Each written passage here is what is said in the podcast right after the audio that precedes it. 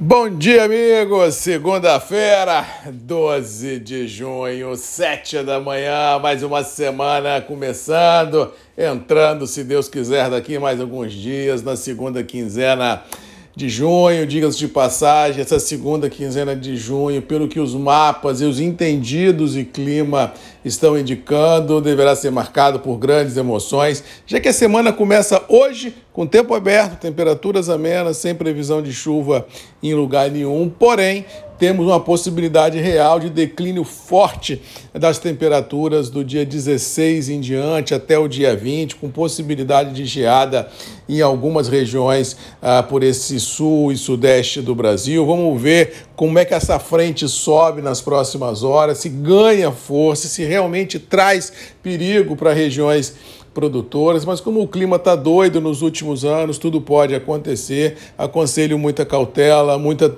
muita, muito conservadorismo nas apostas aí de curto prazo, porque eu torço para que não tenha sinistro climático, mas clima está na mão de Deus, tudo é possível. E se nós analisarmos os últimos três, quatro anos, vamos ver que cada frente fria foi um susto diferente nos mercados como um todo. Mas a semana começa com muita ansiedade, com muita expectativa, acredito eu, com posições nas bolsas sendo mantidas, já que ninguém em sã consciência vai inverter a mão num cenário de mercado de clima que começa a chegar na maior origem produtora de café do, do mundo, que é o Brasil de maneira precipitada, ou seja, acredito pelas verdades das quais eu acredito e pelo que nós vimos no final de semana, já que não houve assim, nenhum fato novo de grandes proporções no cenário financeiro, econômico, nem na geopolítica, acredito que a semana começa com níveis internacionais positivos nos mercados de renda variável, contagiando positivamente as commodities agrícolas e também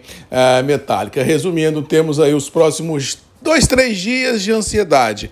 Da, daí para frente, muita expectativa com relação ao clima, podendo impactar preços internos do café e, por tabela, as bolsas internacionais. Vamos acompanhar e, com certeza, qualquer novidade que tenhamos neste quesito, passarei aqui com certeza passando informações a todos vocês. E os preços internos devem continuar sustentados em reais, as safras avançam no que se refere às colheitas.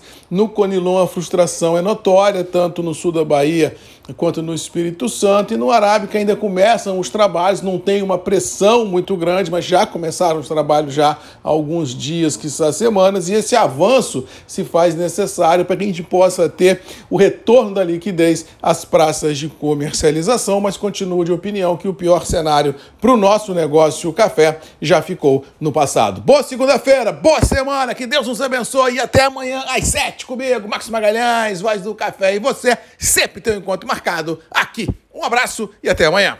Tchau!